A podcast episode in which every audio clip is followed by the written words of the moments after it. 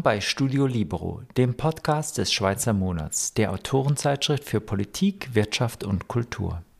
Heute spricht der stellvertretende Chefredakteur Lukas Leutzinger mit dem Diplomaten und Buchautoren Simon Geisbühler über den Zustand des amerikanischen Traums, die China-Politik der USA und das neue Buch Amerika, die politische Idee. Simon Geisbühler leitet die Abteilung Frieden und Menschenrechte des Eidgenössischen Departements für Auswärtige Angelegenheiten. Doch jetzt direkt ins Gespräch. Simon Geisbühler, es gibt ja nicht viele Dinge, bei denen sich Joe Biden und Donald Trump einig sind, aber eine Kontinuität zwischen dem alten und dem neuen US-Präsidenten ist die China-Politik. Da vertreten beide eine relativ kompromisslose Haltung. Ist das, was wir erleben, ein neuer Systemwettbewerb? Bevor ich Ihre Frage beantworte, zwei, zwei Disclaimer vorweg. Ich äh, habe dieses Buch Amerika äh, als Privatperson geschrieben und ich spreche auch heute als, als Privatperson. Alles, was ich geschrieben habe und was ich heute sage, ähm, ist meine persönliche Meinung und muss sich nicht unbedingt mit den Positionen meines Arbeitgebers des EDA äh, decken. Dieses Buch ist auch in meiner Freizeit entstanden, in meinen Ferien. Ähm, ich bin ein leidenschaftlicher Forscher und Leidenschaft komprimiert, glaube ich, irgendwie die Zeit und deshalb habe ich das geschafft, dieses Buch zu schreiben. Heute übrigens bin ich auch ähm, in den Ferien und habe mich gefreut, bei diesem schönen Wetter nach Zürich zu kommen. Ein zweiter Disclaimer vielleicht zum Anfang. Das ist kein Buch über Donald Trump. Es ist auch kein Buch über die Tagespolitik. Wenn Sie sich für die amerikanische Tagespolitik interessieren, gibt es sehr viele bessere Möglichkeiten, sich zu informieren, als ein Buch, das oder so äh, schon längst veraltet wäre, weil es doch einige Monate dauert, um so etwas zu äh, produzieren. Und ich wollte auch kein Trump-Buch schreiben, weil ich Trump als Person nicht unbedingt sehr interessant finde und weil sehr viel über Trump geschrieben wurde und weil ich eigentlich der Meinung bin, was wir verpasst haben in den letzten fünf Jahren wegen dieser extremen Fokussierung auf Trump, dieser Hyperpersonalisierung, das ist eigentlich das Interessante. Und das haben wir verpasst, weil wir uns derart auf, auf Trump fokussiert haben. Und was Und haben wir verpasst? Die, die Realität, die einfach sehr, sehr viel breiter ist als Trump. Die USA sind nicht Trump und Trump ist nicht die USA. Und das haben wir verpasst und das versuche ich im, im Buch irgendwo zu korrigieren und deshalb wollte ich mhm. eben nicht über Trump äh, schreiben. Jetzt zu Ihrer Frage. Ich bin mit beiden Ihren Prämissen völlig einverstanden. Ich bin wie Sie der Meinung, dass wir bereits eigentlich jetzt in einer Phase einer recht akuten Systemkonkurrenz sind zwischen ähm, China und den USA oder auch anderen äh, Staaten. Und ich bin auch einverstanden mit Ihrer Aussage, dass es relativ viel Kontinuität gibt in der China-Politik der Trump-Administration und der Biden-Administration. Und es gibt aus meiner Sicht zwei Gründe dafür, für diese Kontinuität. Erstens die China-Politiken, die jetzt entwickelt werden, nicht nur in den USA. Die Schweiz hat auch äh, so eine China-Politik äh, vorgelegt oder China-Strategie vorgelegt. Diese ähm, China-Strategien, die sind eigentlich eine Reaktion auf ein verändertes China. China hat sich in den letzten zehn Jahren markant verändert und ich will das gar nicht werten hier, ich stelle es einfach fest.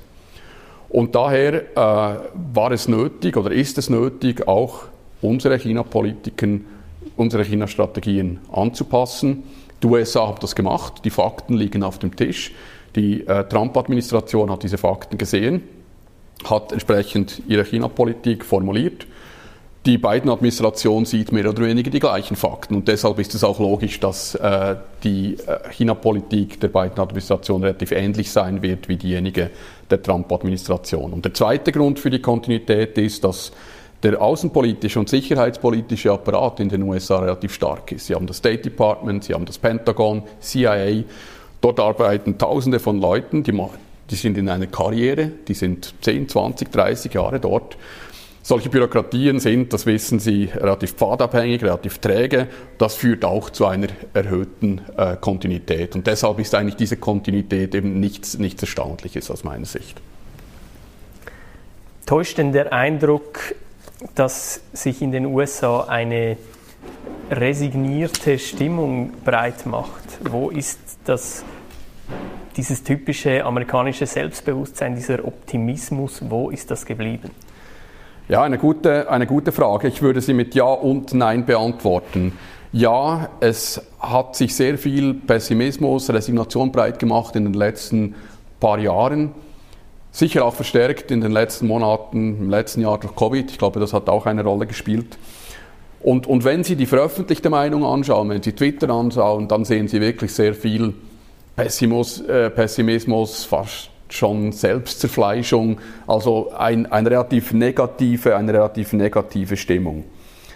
Ich sage aber auch Nein, weil ich glaube, es gibt eine Realität, die wir äh, von hier aus, von Zürich aus nicht, nicht sehen, nicht spüren. Wir spüren sie übrigens interessanterweise auch von Washington aus nicht, nämlich das Land da draußen, zwischen den beiden Küsten, zwischen den Zentren an der Ostküste und an der Westküste, das Flyover Country, wie es manchmal despektierlich genannt wird.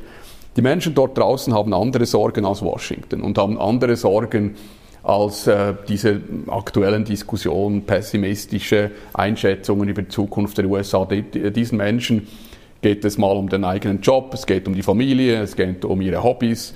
Ähm, und das ist eigentlich der Lebensinhalt für diese Menschen. Und ich denke, dass diese Menschen auch ein bisschen optimistischer sind als eben zum Teil die Eliten, die vor allem auf das Negative fokussieren. Und ich habe interessanterweise eine Umfrage gesehen Anfang April. 56 Prozent aller Amerikanerinnen und Amerikaner sind optimistisch für die USA, für den Rest dieses Jahres. Und nur ein bisschen mehr als 35 Prozent sind pessimistisch. Also da zeigt sich doch ein, äh, ein bisschen ein differenzierteres Bild, würde ich sagen. Was man aber auch sagen muss, ist natürlich, dass äh, in den USA, und das wissen Sie auch, gab es immer diese Wellentäler, vielleicht auch diese extremen Ausschläge eines Hyperoptimismus, sehr selbstbewusst und dann wieder ein sehr starker Pessimismus. Das ist ein bisschen amerikanisch und vielleicht sind wir doch in einem kleinen Wellental im Moment. Mhm. Sie haben selber lange in den USA gelebt, äh, haben jetzt dieses Buch geschrieben, Amerika, die politische Idee. Was fasziniert Sie an diesem Land? Also ich versuche diese Faszination ein bisschen auszublenden. Also mir geht es weniger um die Emotionen, sondern wirklich um die, um die Analyse. Ähm, ich glaube, es gibt zu viel in der, in der Diskussion über Amerika, gibt es zu viel diese Extreme eine sehr positive Faszination und umgekehrt auch eine sehr negative Faszination. Ich beschreibe das im Buch ein bisschen am Anfang, so diese orthodoxe Sichtweise Amerikas, alles ist gut, Amerika ist äh, der Leuchtturm der Freiheit, mhm. Leuchtturm der Demokratie. Das hat natürlich eine gewisse Wahrheit, aber es ist natürlich übertrieben. Und dann gibt es die andere Faszination, eine negative Faszination. Hannah Arendt hat von einer Obsession gesprochen, Amerika zu demaskieren. Also Amerika ist eigentlich äh, der Ort alles Schlechten auf der Welt, alles Negativen. Und diese beiden Extreme finde ich, ähm, finde ich relativ langweilig und, und vorhersehbar. Äh, und ich versuche hier wirklich ein bisschen differenzierter äh, zu argumentieren und eben nicht aus einer Position der Faszination, sondern der Position der Analyse heraus mir die USA anzusehen. Aber es gibt Dinge, da haben Sie, haben Sie schon recht, sonst hätte ich das Buch wahrscheinlich auch nicht geschrieben, die mich an den USA beeindrucken, die ich außergewöhnlich finde. Ich, ich mag die Vielfalt der USA, die kulturelle Vielfalt, gesellschaftliche Vielfalt, die politische Vielfalt, auch bis vor kurzem würde ich sagen, die Ideenvielfalt, der, der Wettbewerb der Ideen. Ähm, das ist das Erste, also diese Vielfalt. Dann aber auch die Einheit in der Vielfalt, wie es immer wieder gelungen ist, dieses Vielfältige zusammenzubringen. das ist für mich eine der großen Zukunftsfragen für die USA. Wird es auch in Zukunft möglich sein, eben diese Einheit in der Vielfalt zu finden? Was mich auch beeindruckt, sind die Landschaften Amerikas. Wir haben in der Schweiz auch viel zu bieten. Amerika ist einfach viel größer und die Variationen sind sehr viel größer. Und dann vielleicht das, was mich dann wirklich schon fast fasziniert, ist die Tatsache, dass Amerika heute eine globale Supermacht ist. Wenn man bedenkt, vor 240 Jahren waren, waren diese 13 Kolonien in Nordamerika völlig marginal. Geopolitisch völlig marginal, wirtschaftlich, ähm, politisch. es war völlig nicht vorhersehbar, dass dieses Gebilde, dieses junge staatliche Gebilde überhaupt überleben würde. Die Gründerväter sprachen auch von einem Experiment. Und nicht nur überleben würde, sondern innerhalb von 150 Jahren wurden die USA zur, zur globalen Supermacht. Und das finde ich, das finde ich faszinierend, ja. Und das beschäftigt mich auch und das ist auch eine, war eine der Motivationen, dass ich dieses Buch geschrieben habe. Hm. Was meinen Sie denn damit, wenn Sie sagen, bis vor kurzem gab es eine Ideenvielfalt? Ja, ich denke, wir werden im Verlauf des Gesprächs wahrscheinlich noch darauf zurückkommen. Ich stelle fest, dass in den USA äh, dieser Raum, Dinge äußern zu dürfen, die vielleicht out of the box sind, die ein bisschen provokativ sind, ähm, dass dieser Raum sich zusehends schließt. Ähm, das ist eine, eine Entwicklung, die wir natürlich seit den 90er Jahren sehen, vielleicht sogar schon, schon früher äh, gesehen haben. Wir sahen sie sicher auch in den 60er Jahren. Aber in den letzten paar Jahren hat sich das eindeutig verstärkt an den Universitäten, aber auch über die Universitäten äh, hinaus. Und das ist eigentlich etwas, was mich persönlich auch negativ berührt. Ich habe in den 90er Jahren, Anfang, Mitte 90er Jahren in den USA studiert und ich fand es unglaublich faszinierend, wie man dort an den Universitäten, wie ich an den Universitäten auch Dinge sagen durfte, äh, Ideen austesten durfte, die zum Teil absurd waren, auch die Kolleginnen und Kollegen, die zum Teil völlig merkwürdige Ideen vorgebracht haben. Aber wir wissen ja als Liberale, es gibt keine, also wir, wir dürfen den Raum der, der zugelassenen Ideen nicht nicht irgendwie staatlich oder sonst wie verschließen, sondern wir müssen diese Diskussion zulassen, weil nur dann entsteht Innovation, nur dann entsteht etwas äh, Positives, wenn man eben verschiedene Meinungen zulässt. Und da habe ich das Gefühl, da passiert im Moment etwas in den USA, was nicht positiv ist. Aber ich denke, wir kommen mhm. darauf zurück. Bleiben wir noch bei der Idee im Singular, die politische Idee Amerikas. Was macht denn die im Kern aus? Das ist eigentlich die Ausgangsfrage meines Buches. Also darum geht es im Buch. Was ist die amerikanische Idee? Wo kommt sie her? Wie wirkt sie in Amerika selber, in der Innenpolitik, in der Gesellschaft, in der Politik? Und wie wirkt sie vielleicht auch gegen außen? Das, ist, das war meine Ausgangsfrage. Jetzt gibt es verschiedene Möglichkeiten, wie man diese Frage beantworten kann. Was ich gemacht habe in erster Linie war, ich ging zurück zu den Berichten und Reiseberichten von Europäerinnen und Europäern, vor allem zu Beginn des 19. Jahrhunderts, die die USA besucht haben oder eben über die USA nachgedacht haben. Und da stößt man natürlich zuerst auf Tocqueville, das ist klar, da, da, da muss man eigentlich vorbei, wenn man über die amerikanische Idee schreiben will. Es gibt aber auch äh, Personen, die heute vergessen sind, die brillante Analysen ähm, der USA geliefert haben. Ich bin über einen Schweizer Theologen gestolpert, Philipp Schaaf. Der ist in Chur geboren worden, ist dann, glaube ich, in den 40er Jahren des 19. Jahrhunderts in die USA ausgewandert, hat dort gelebt als Professor. Er ist ab und zu zurückgekommen, hat Vorträge gehalten über die USA und diese Vorträge wurden Ende der 50er Jahre, glaube ich, in Berlin publiziert eine brillante Analyse auch äh, der, äh, der USA aus einer eher ein bisschen konservativen Sicht, sehr differenziert mit ähnlichen Befunden wie Tocqueville, aber auch gewissen Unterschieden, vielleicht sogar noch präziser und, und sicher kürzer als Tocqueville. Das ist zum Beispiel eine der Perlen, die ich gefunden habe, dann aber auch Karl Marx. Es wissen wenige Leute, dass äh, Karl Marx sich sehr für die USA interessiert hat. Er war ein glühender Verehrer von Abraham Lincoln Hegel hat über die USA geschrieben, also es gibt eine ganze Reihe von Publikationen. Und was eben das Spannende ist an diesen Publikationen, überall kristallisiert sich diese amerikanische Idee heraus und kristallisieren sich diese drei Pfeiler der amerikanischen Idee heraus. Es ist einerseits die Freiheit und der Individualismus, dann ist es die Gleichheit, primär die Chancengleichheit und es ist die Demokratie. Das sind eigentlich diese drei Pfeiler. Und es ist klar, dass diese Pfeiler, diese amerikanische Idee unterschiedlich äh, gewichtet wurden und auch unterschiedlich beurteilt wurden. Es gab ähm, vor allem Konservative, die äh, zu Beginn des äh, 19. Jahrhunderts nach Amerika gereist sind, die waren natürlich schockiert über das, was sie dort angetroffen haben, über diese äh, Chancengleichheit, dass da jeder mitsprechen darf. Ähm, Schaf spricht von einem Tollhaus, von einem radikalen Tollhaus, also radikal-liberalen Tollhaus.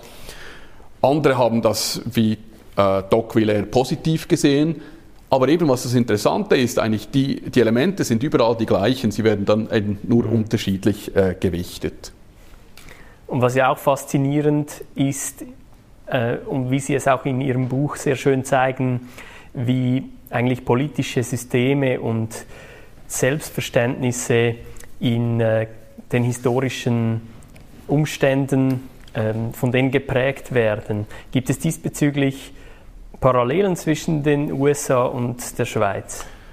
Ja, ich glaube, es gibt ganz offensichtliche Parallelen, dann gibt es äh, vielleicht versteckte Parallelen und es gibt natürlich auch Unterschiede. Ich denke, es ist kein Zufall, dass man vor allem im 19. Jahrhundert über die Sister Republics gesprochen hat, USA und, und die Schweiz. Weil die USA und die Schweiz waren natürlich im 19. Jahrhundert äh, zwei von ganz, ganz wenigen Demokratien. Wir wissen, weder die USA noch die Schweiz waren lupenreine äh, Demokratien, vor allem die USA nicht. Aber trotzdem, es war ein äh, grundsätzlich demokratisches äh, System, das eben auch die Freiheit relativ stark gewichtet hat, wie in der Schweiz, denke ich auch. Also diese, diese liberale Idee, die doch sehr stark auch wirkt, gewirkt hat in den USA und, und in der Schweiz. Was ähnlich ist natürlich auch der Staatsaufbau, der primär von unten erfolgt ist und eben nicht von oben. Die dezentrale Organisation, der schwache äh, Zentralstaat, also das sind sicher Ähnlichkeiten. Was auch ganz ähnlich ist, ist die Tatsache, dass die USA und die Schweiz keine klassischen Nationen sind, sondern es sind beide äh, Willensnationen. Und dieser Wille muss ja auf etwas gerichtet sein und das ist eben für mich die amerikanische Idee im Fall der USA, eben gerichtet auf Freiheit, auf Demokratie und auf äh, Gleichheit. Und das ist in der Schweiz würde ich sagen, nicht viel anders. Es gibt dann aber natürlich sehr große Unterschiede. Also zuerst einmal natürlich einfach schlicht die Größe äh, der äh, Länder, der beiden Länder. Dann ist die USA im Gegensatz zur Schweiz eine Siedler- und eine Einwanderungsgesellschaft. Das sind wir so nicht, oder sind wir zumindest bis vor kurzem nicht gewesen. Die USA waren auch geografisch isoliert. Das waren wir nicht. Wir sind inmitten äh, von Europa. Und was die USA sehr stark geprägt hat, und das ist auch ein Kapitel im Buch, ist die Frontier, also die geografische Expansion nach Westen und nach Süden. Das hatten wir natürlich auch nicht. Und diese Frontier hat, hat ähm, die amerikanische Idee verstärkt und, und mitgeprägt und da unterscheiden wir uns natürlich äh, klar davon. Und es ist auch klar, dass die USA natürlich eine Weltmacht geworden sind äh, und das sind wir nicht. Wir sind eine europäische Mittelmacht. Also es gibt natürlich auch in Bezug auf die Ausstrahlungskraft der amerikanischen Idee gibt es äh, einen großen Unterschied zur Ausstrahlungskraft einer schweizerischen Idee, wenn es das gibt. Und ich würde sagen, wahrscheinlich gibt es das. Ähm, also Kurz gesagt, ja, viele Ähnlichkeiten, eben aufgrund der historischen Entwicklungen, aber natürlich auch einige gewichtige Unterschiede. Mhm.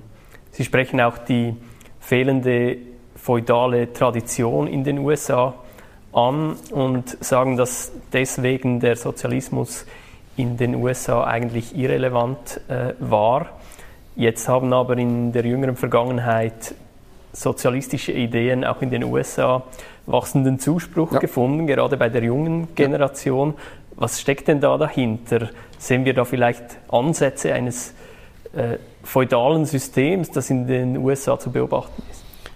Das ist eine sehr spannende Frage. Sie haben übrigens äh, völlig recht. Ich habe heute Morgen noch kurz die ähm, Umfrageresultate rausgesucht vom letzten Jahr ähm, in Bezug auf was ist Ihnen sympathischer oder was ist Ihnen wichtiger, Kapitalismus oder Sozialismus in den USA. Es gibt eine einzige Gruppe, bei der Sozialismus oben ausschwingt im Vergleich zu Kapitalismus. Das sind die unter 30-Jährigen. Das ist doch recht erstaunlich für ein Land wie die USA. Mhm. Aber es ist nur in dieser Kategorie unter 30-Jährige, überall sonst bei allen anderen Kategorien, Alterskategorien, auch ethnischen Gruppen und so weiter, Männer, Frauen, ist klar äh, Kapitalismus eindeutig positiver besetzt als, als Sozialismus. Ich denke, dass traditionell in den USA die Arbeiterbewegung und äh, der Sozialismus recht schwach waren, ähm, hat verschiedene Gründe. Die feudale äh, Tradition, äh, Tradition beziehungsweise die, die, Absenz dieser feudalen Tradition, ähnlich ja wie in der Schweiz, Äh, das ist sicher ein wichtiges Element, aber ich würde sagen, es ist vielleicht nicht das wichtigste Argument, ähm, weshalb sich der Sozialismus in den USA nie wirklich durchsetzen konnte. Es gibt eine ganze äh, Reihe von anderen Gründen, die eben aus meiner Sicht noch wichtiger sind. Ganz entscheidend die soziale Mobilität, die geografische Mobilität. Dann, äh, wie ich vorher angesprochen habe, die Frontier, die eben neue Opportunitäten geöffnet hat, eigentlich wie ein Ventil gewirkt hat ähm, dann eben auch dieser starke Individualismus, der natürlich eben äh, dem Kollektiven eigentlich entgegensteht und diese Abneigung gegen diesem, gegenüber diesem Kollektiven begründet.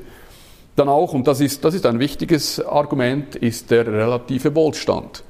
Ähm, Arbeiter in den USA haben am Ende des äh, 19. Jahrhunderts 50 bis 60 Prozent mehr verdient als Arbeiter in Großbritannien. Es gab kein Land auf der Welt, in der ähm, Arbeiter so gut bezahlt waren wie, wie in den USA. Und wenn Sie durch den Rust Belt äh, reisen, Pennsylvania, Ohio und so weiter, sehen Sie Kleinstädte, ehemalige ähm, Schwerindustriegebiete.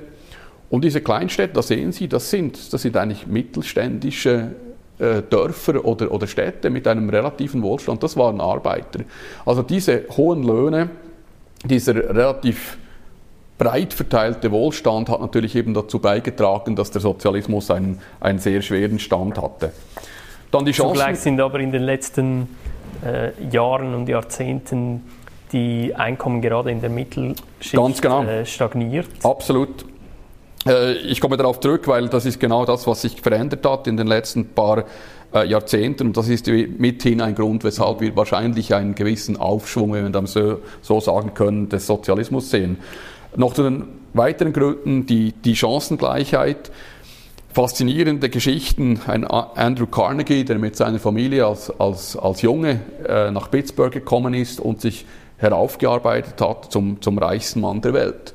Diese Tellerwäscherkarrieren, die, die belächeln wir heute ein bisschen, aber sie waren eine Realität. Natürlich war nicht jeder Einwanderer dann ein Andrew Carnegie, aber diese, diese Möglichkeiten, die bestanden.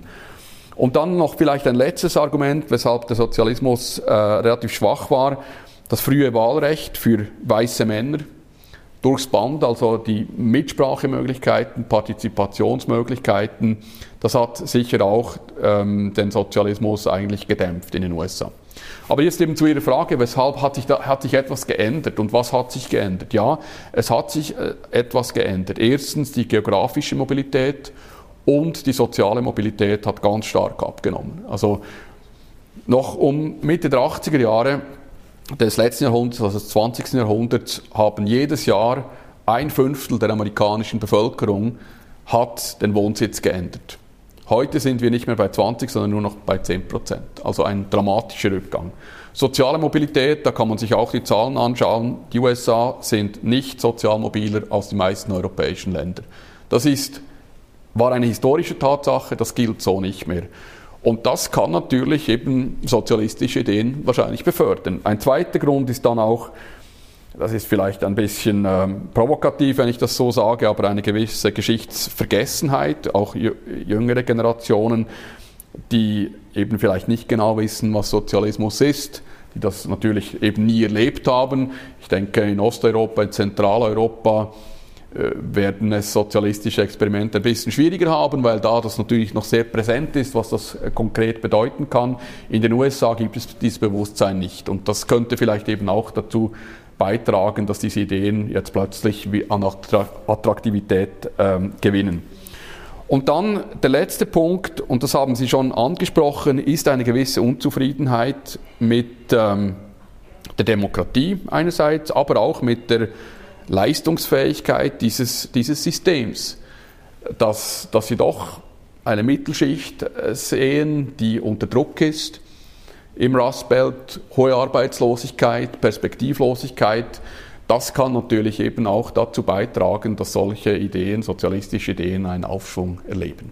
Mhm. Ob der nachhaltig ist, ob das eine, eine äh, einmalige, ähm, ein, ein einmaliger Effekt ist, der dann gewissermaßen wenn diese Kohorten älter werden, wieder wegfällt. Das können wir noch nicht einschätzen.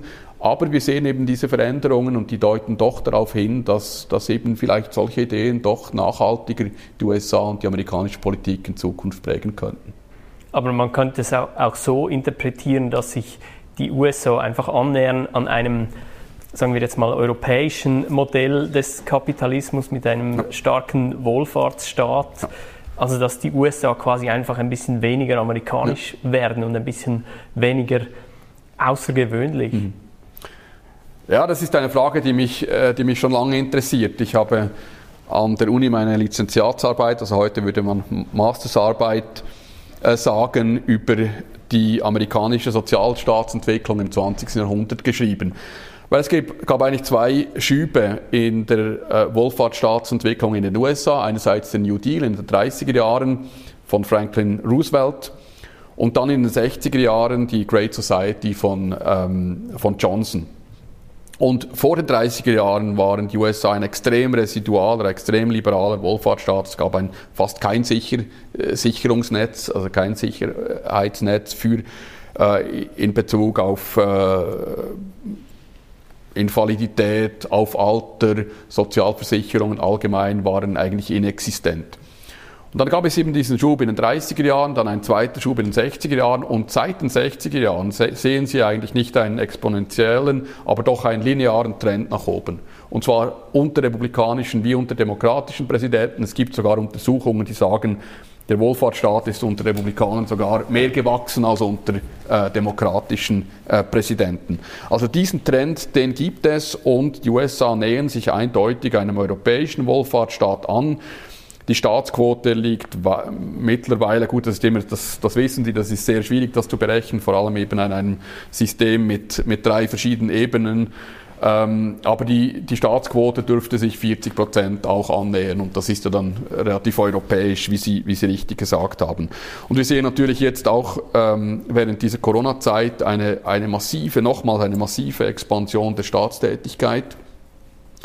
Und ich denke, ohne jetzt dieser äh, Administration äh, zu nahe treten zu wollen, denke ich nicht, dass, die beiden Administration da äh, nach Corona einen großen Rollback machen wird, sondern im Gegenteil, die Pläne, die wir hören aus dem Weißen Haus, deuten eher darauf hin, dass eben die Staatstätigkeit ausgedehnt äh, werden sollte. Und das geht eben schon in Richtung einer Konvergenz amerikanischer Staat, Staatstätigkeit, Wohlfahrtsstaat mhm. und der europäischen Modelle, die wir, die wir kennen. Ist denn das ein Teil eines größeren Trends? Also man spricht ja auch von diesem American mhm. Exceptionalism. Mhm. Ist das zu Ende? Ist die USA jetzt einfach eine normale Nation geworden? Ähm, ja und nein. Und das Nein das spiegelt sich zum Teil in Einstellungswerten, in Umfragen. Dort sieht man doch noch gewisse Unterschiede. Amerikanerinnen und Amerikaner sind doch noch individualistischer eingestellt als die meisten Europäerinnen und Europäer. Ich habe auch einige Daten im, im Buch dazu, Umfragedaten. Wir sehen, dass die Eigenverantwortung doch auch noch ein bisschen höher gewichtet wird in den USA als in Europa. Die Skepsis gegenüber dem Staat. Also es gibt dort schon noch gewisse Unterschiede. Aber äh, Sie haben recht, also ich meine, das ist eine interessante Frage, wie, äh, wie stark wird diese Konvergenz wirklich dazu führen, dass, dass, es, dass es eigentlich keinen großen Unterschied mehr gibt zwischen, zwischen den USA und Europa in Bezug auf, auf den Staat und auf die Staatstätigkeit. Was ich aber noch einschieben möchte ist, und ich glaube, das ist wichtig, die USA sind kein europäischer Staat mehr. Und sie, sagen, sie werden wahrscheinlich sagen, ja, logisch, also die USA sind kein europäischer Staat. Aber natürlich die, die Konzeption der USA und am ganz am Anfang, äh, Ende des 18. Jahrhunderts, äh, war natürlich, war natürlich äh, waren die Kolonien, die nordamerikanischen Kolonien schon extrem stark europäisch geprägt. Und diese europäische Prägung, die ist immer mehr verloren gegangen oder ist überlagert worden durch Einwanderungswellen aus Lateinamerika, aus Asien. Und heute, glaube ich, hat sich, haben sich die USA in Bezug auf ganz viele Nuancen recht weit von Europa entfernt. Und das trifft uns dann manchmal auch ein bisschen als Europäer.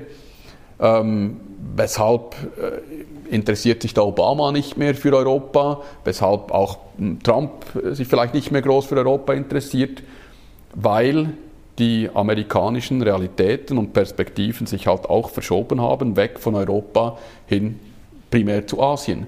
Also mhm. es gibt dort eben schon Unterschiede äh, zwischen Europa und, und den USA, auch wenn wenn man eben nur den, die, die Wohlfahrtsstaatsentwicklung anschaut, wenn es dort eine Konvergenz gibt. Mhm. Sie schreiben auch, dass es immer wieder Zeiten und Orte gab, in denen die USA das, das Ideal der amerikanischen Idee eigentlich nicht erfüllt hat. Äh, welchen Zweck haben denn Ideale, wenn sie von der Realität untergraben werden?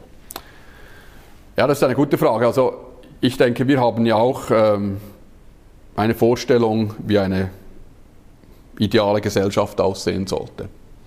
Ähm, wenn wir uns als, als Liberale zum Beispiel bezeichnen, denken wir, oder haben wir eine relativ klare Vorstellung, wie sollte eine Gesellschaft aussehen, was ist das Ideal. Äh, wir wissen aber auch, dass dieses Ideal äh, sich nicht unbedingt immer in der Realität widerspiegelt, aber deshalb geben wir unser Ideal nicht, nicht auf, sondern versuchen weiterhin in diese Richtung auch zu, zu arbeiten.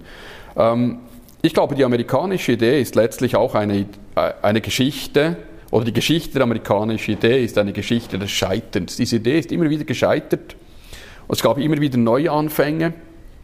Und das macht eigentlich die, die Dynamik dieser Idee aus. Wenn sie eben versteinert wäre, wenn sie immer gleich wäre, dann würde sich eigentlich niemand mehr dafür interessieren, dann wäre sie auch nicht wirkungsmächtig. Aber sie ist immer wieder gescheitert und ich verweise hier auf den, den Bürgerkrieg, den amerikanischen Bürgerkrieg, der für mich eigentlich gleichzeitig das absolute Scheitern dieser Idee darstellt, aber auch eigentlich die Stärke der Idee zeigt, weil im Bürgerkrieg oder nach dem Bürgerkrieg diese Idee wieder auferstanden ist und eben viel stärker gewesen ist als vorher. Ähm, Lincoln hat das ja sehr schön äh, verstanden und, und begriffen, als er gesagt hat, wir können, Amerika kann kein geteiltes Haus sein. Die amerikanische Idee ist unteilbar. Er hat einen schönen Ausspruch, den ich äh, hier auch wiedergeben möchte. Er hat gesagt, in giving freedom to the slave, we assure freedom to the free. Das finde ich eine, eine wunderschöne Aussage, wenn er sagt eben, wir können, wir auch als, als weiße Männer, wir sind nicht frei, solange die Sklaven unfrei sind. Das hat, hat Lincoln begriffen und für mich ist er irgendwo ein, das Paradebeispiel eben dieser amerikanischen Idee, der gelebten amerikanischen Idee. Aber es brauchte diesen Bürgerkrieg, um, um diese Idee wieder zu beleben und zu, und zu stärken. Und ich habe im, im Buch auch eine ganze Reihe von Beispielen von Orten und von Zeiten, wo die amerikanische Idee massiv unter Druck war oder sogar eben tot war. Und ich habe schon den Rust Belt angesprochen, diese Landschaften der Verzweiflung, wenn Sie nach West, äh, West Virginia fahren, treffen Sie auf Dörfer, haben Sie noch paar Dutzend Einwohner, keine Jobs mehr, 90 Prozent der Bevölkerung, junge Menschen auch drogensüchtig, eine, eine sehr, sehr traurige Situation. Es gibt eben keine Jobs mehr, Kohleminen sind geschlossen, Stahlwerke sind geschlossen. Äh, dann gehen sie aus den Appalachen in, in, die Großstädte, wie zum Beispiel Detroit oder Baltimore. Ähm, 60, 70 Prozent der Bevölkerung sind Afroamerikaner in diesen Städten, eine exorbitante Homizidrate auch eine, eine große Perspektivlosigkeit. Dort stößt oder dort ist die amerikanische Idee an, an Grenzen gestoßen, an sehr starke Grenzen gestoßen. Mhm. Und das ist, ähm, äh, das zeigt eben auch, dass, dass diese Idee ja sicher wirkungsmächtig ist, aber halt auch nicht all, überall diese Wirkung entfalten kann. Und trotzdem, ich glaube, die, die Idee hat natürlich einen revolutionären Kern, Freiheit, Chancengleichheit und, und äh, Demokratie ist etwas, was extrem attraktiv ist. Für uns vielleicht ist es eine Selbstverständlichkeit, deshalb nehmen wir das nicht mehr so wahr. Aber für alle, die eben nicht frei sind, die in nicht demokratischen Ländern äh, leben und die auch keine äh, Chancen haben, wo es gar keine Gleichheit gibt, für die ist diese Idee immer noch revolutionär. Und das unterstreicht eigentlich für mich auch eben die Relevanz der amerikanischen Idee in, in der Zukunft. Es gibt es aber äh, Aktivisten in den USA, die eigentlich noch weitergehen und sagen, die äh, amerikanische Idee ist nicht nur immer wieder gescheitert, sondern eigentlich grundsätzlich falsch und unterdrückerisch und rassistisch. Die New York Times hat äh, dieses Projekt äh, 1619 lanciert, das eigentlich implizit sagt, dass die Vereinigten Staaten auf der Sklaverei aufgebaut sind. Äh, was, was halten Sie von dieser Interpretation? Ja, also das Problem an diesem Projekt 1619 der New York Times, aber auch von, von Theorien wie dieser Critical Race Theory, die jetzt äh, sehr starke Verbreitung findet in den USA und das ist eigentlich schon ähm, beängstigend, dass wir heute über Rassentheorien sprechen und dass wir wieder beginnen, Menschen in, in, in Rassen einzuteilen, aber das einfach am, am Rande bemerkt. Das Problem mit, diesen, mit diesem Projekt 1619 und eben mit, mit solchen Theorien ist, dass es, dass es eigentlich nicht um eine ernsthafte, seriöse De Debatte geht. Es geht nicht um eine äh, lustvolle Auseinandersetzung eben über vielleicht auch verschrobene Thesen, sondern es geht um Politik, es geht um die Deutungshoheit, die man gewinnen will, über Begriffe und es geht darum, diejenigen auszulöschen oder zumindest auf die Seite zu drängen, die diese Thesen nicht, nicht mittragen. Und deshalb ist es auch sehr schwierig, rational über diese Dinge, eben ein Projekt 16, äh, 19 zu sprechen. Wenn es eben wirklich um eine Debatte ginge, würd, würden wir das sicher sehr, sehr begrüßen, aber es ist, es ist etwas anderes, was an der Wurzel dieser, dieser Dinge ist. Das ist diese, ich habe es schon gesagt, diese Obsession, Amerika zu demaskieren, zu zeigen, was alles schlecht ist an Amerika, äh, dass Amerika falsch ist, dass äh, rassistisch, sexistisch ist und so weiter. Ähm, ich finde diese Extrempositionen relativ langweilig, ich finde sie vorhersehbar, aber sie sind auch recht gefährlich und es ist eben schwierig darüber zu diskutieren. Ähm, aber da würde ich schon widersprechen, weil es greift ja irgendwie auch die Debatte auf, die auch in Ihrem Buch angesprochen wird, mhm. dieser Konflikt auch innerhalb der mhm. Bürgerrechtsbewegung mhm. ähm, mit, äh, mit äh, Martin Luther King auf der einen. Seite genau. und äh, Malcolm X auf der anderen. Also King hat eigentlich diese amerikanische Idee verwendet und, mhm. und gesagt, äh, die soll eigentlich für alle Amerikaner genau. gelten. Ja. Und wir, wir arbeiten darauf hin, während äh, Malcolm X oder die andere Seite gesagt genau. hat, ähm, die, diese Idee ist grundsätzlich, ähm, die steht uns im Weg. Wir mhm. müssen der ja. eine eigene Identität äh, gegenüberstellen, weil wir gar keinen Zugang dazu haben. Ja. Sie haben völlig recht, genau, das ist ein, das ist ein wichtiges Thema, das ich im, im Buch bespreche. Es gibt diese zwei Positionen. In der Bürgerrechtsbewegung hat eben äh, Martin Luther King natürlich mit, mit seiner Position letztlich gewonnen, wenn man dem so sagen darf, und hat natürlich auch äh, dann mit der Gesetzgebung in den 60er Jahren eigentlich einen ganz großen Erfolg feiern können. Es ist natürlich schon richtig, dass man, äh, dass man die Debatte führen soll und führen kann über die, die Rassenbeziehungen. Das ist nicht, nicht mein Punkt. Aber mein Punkt ist, dass wenn man äh, Theorien in die Welt setzt, bei denen es eigentlich nicht darum geht, ähm, eine Debatte zu führen, sondern es geht darum, jemand anderen zu marginalisieren, wie ich gesagt habe, auch eine Deutungshoheit zu gewinnen, dann wird es aus meiner Sicht gefährlich. Die Debatte an sich über die Rassenbeziehungen, die kann man führen, die, die, ich versuche da ja auch in einem Kapitel meinen Beitrag dazu zu leisten. Das war Studio Libero, ein Podcast des Schweizer Monats. Weitere Informationen finden Sie unter www.schweizermonat.ch.